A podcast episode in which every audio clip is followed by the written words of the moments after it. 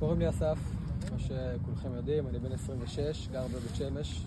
Il a 26 ans, il s'appelle Asaf, il habite à Beth Shemesh. אה, הייתי, שירתתי בצבא, השתחררתי לפני... Il a été le, dans le régiment de Kfir, dans le- l'infanterie donc, de combat, et dans le régiment d'Okhifati. השתחררתי לפני חמש Il שנים. a été libéré à 5 ans, il a travaillé un petit peu dans l'agriculture, il a travaillé un peu dans les ventes, il s'est promené euh, à l'Est, euh, en Asie. en מתאמן. Israël, il y a une énorme culture de la musique trance et des festivals dans la nature. Et lui et ses camarades, c'est quelque chose qu'ils aimaient énormément, s'amuser, faire la fête. Et en plein air, pas dans des moadones avec la fumée de cigarettes. et En plein air, en Israël, on fait beaucoup de fêtes comme ça. אה, מרגיש בטבע.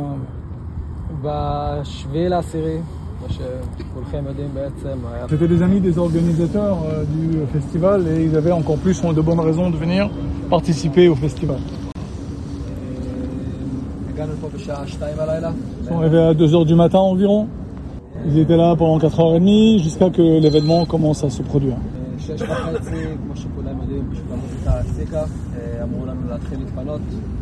À 16h30, donc il y a un barrage, un tir de barrage du Hamas. Je complète un petit peu pour donner le contexte.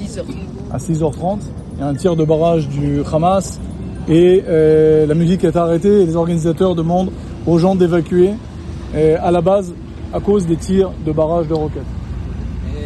אה, התחלנו לרוץ, היינו- הייתי פה אני ועוד חבר, סליחה. Ils étaient là, lui et un autre camarade, machin, אה, דוד. David, il s'appelait David, c'est le camarade. אה, רקדנו ביחד. ככה. Et donc euh, il a commencé à courir avec David en direction de Gaza, dans mon dos, euh, et de se cacher derrière les arbres. להתחבא מאחורי עצים. אה, התחבאנו בערך שעה, בערך עד השעה שבע וחצי. Puis à עד ש- 7h30, il s'est caché derrière les arbres. עד שהבנו שאנחנו צריכים להתפנות מהאזור, רצנו לאזור של הקמפינג, Et il a compris donc qu'il devait quitter l'endroit qui était proche de Gaza. התחלנו לאסוף את הדברים ורצנו לרכב. Et il a commencé à courir vers le camping. Il a récupéré quelques affaires et il a couru vers le parking. כשהגענו לרכב, Et il dit que quand il est arrivé à la voiture, il a été pris dans l'embouteillage énorme qui s'est créé ici parce que c'était vraiment un goulot d'étranglement. On a entendu, bien sûr, entre-temps, bah, les roquettes continuaient de s'abattre sur le coin et ils commençaient à entendre des tirs sans vraiment comprendre ce qui se passait. Et donc, quand il a pris à gauche en direction de Betchemesh en voiture, il a commencé à voir des véhicules revenir de la gauche. Et il y avait des blessures, des impacts de balles sur les véhicules, des gens qui étaient en sang. Et il a commencé à comprendre que ce n'était pas juste les impacts de roquettes, mais qu'il se passait quelque chose d'une autre nature. Il était 8h15 sur le guiche euh, il est pris donc dans un embouteillage énorme. C'est la route qui est juste en face ici, la route principale. On voit la voiture rouler là-bas, la voiture blanche qui roule sur ce guiche. On ne savait pas quoi faire. Il a commencé à voir des gens qui laissaient leur véhicule en criant, ils sont derrière nous, ils sont derrière nous, ils arrivent, courez, courez, courez, tout simplement courez. אה, יצאנו מהרכב, Ils sont sortis de la voiture, ils sont retournés en arrière. וראינו ממרחק טנדרים לבנים. עדיין לא באמת הבנו מה Il a vu de loin des Tenderim Toyota blancs que vous avez tous vus, j'imagine, dans la presse. ראינו מרחוק בן אדם מרים נשק ומתחיל פשוט לירות לכיווננו. Et Ils ont vu un homme lever une arme et commencer à tirer dans leur direction avec la Kalachnikov. התכופפנו לרצפה, התחלנו לרוץ בין הרכבים. Ils sont couchés au sol, il a commencé à circuler entre les véhicules. Il a vu à peu près 10, 11, mais il dit, sait pas exactement combien de policiers avec des armes de poing couraient vers les festivaliers contre les terroristes. À un moment, il a tourné à droite.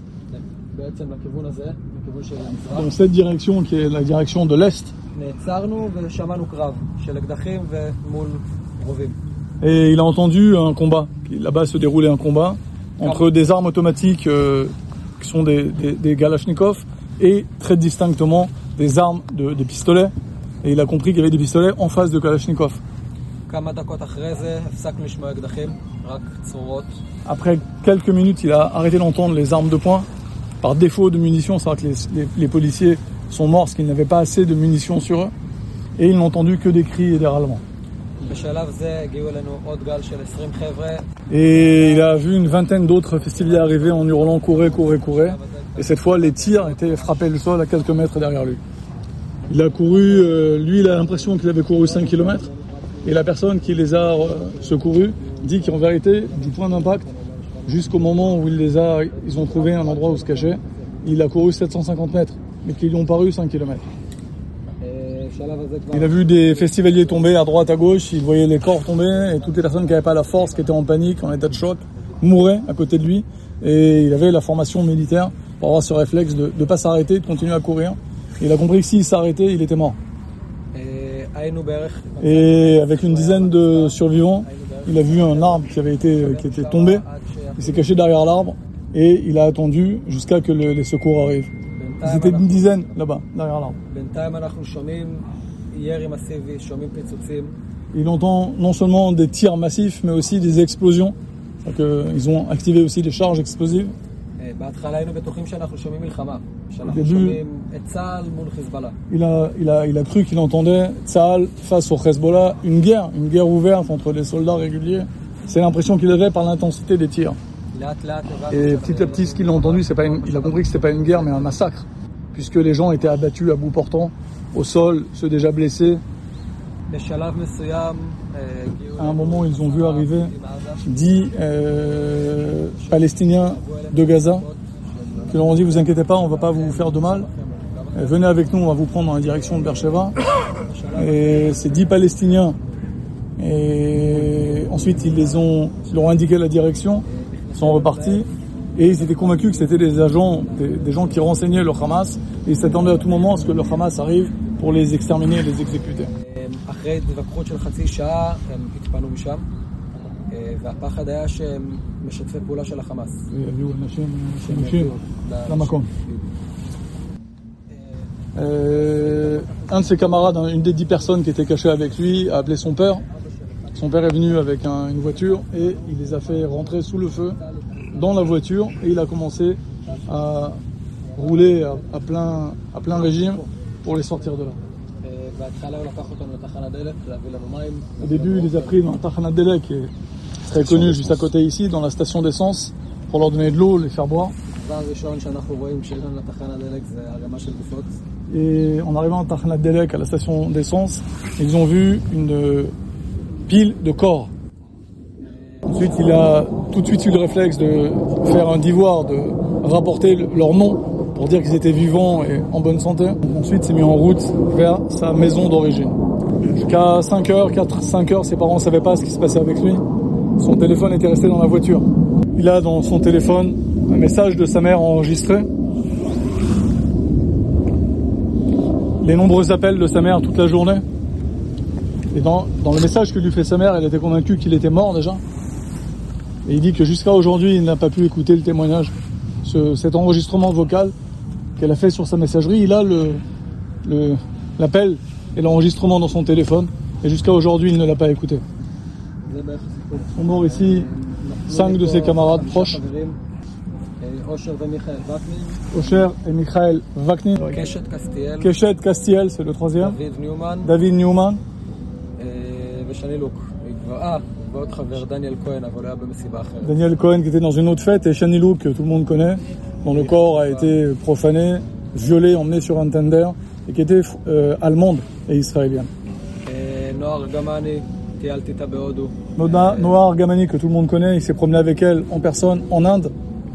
והירש גולדברג, הוא עובד איתי בחברה, Et Hirsch Goldberg travaille avec lui dans la société où il travaille pour financer, essayer de financer ses études. Il devait commander, c'est. Il devait commencer ses études euh, d'architecture. Et euh, il a, bien sûr, il n'a pas le début d'un centime puisqu'il n'a pas pu travailler, il a été appelé.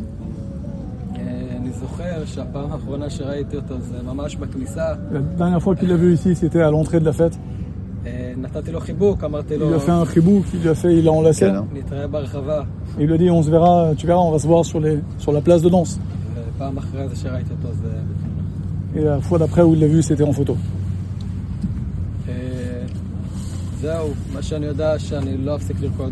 Il dit qu'il ne va jamais s'arrêter de, danser. Je lui ai demandé, il me dit qu'il ne va jamais cesser de danser et je lui ai dit, donne-nous un peu de lumière, quels sont tes projets de vie? Parce que, demain, il faudra continuer. Il dit que cet événement l'a rapproché d'une amie intime à qui il était sorti quand il était très jeune. Euh, cet événement les a rapprochés, ils sont aujourd'hui ensemble, elle s'appelle Maëva.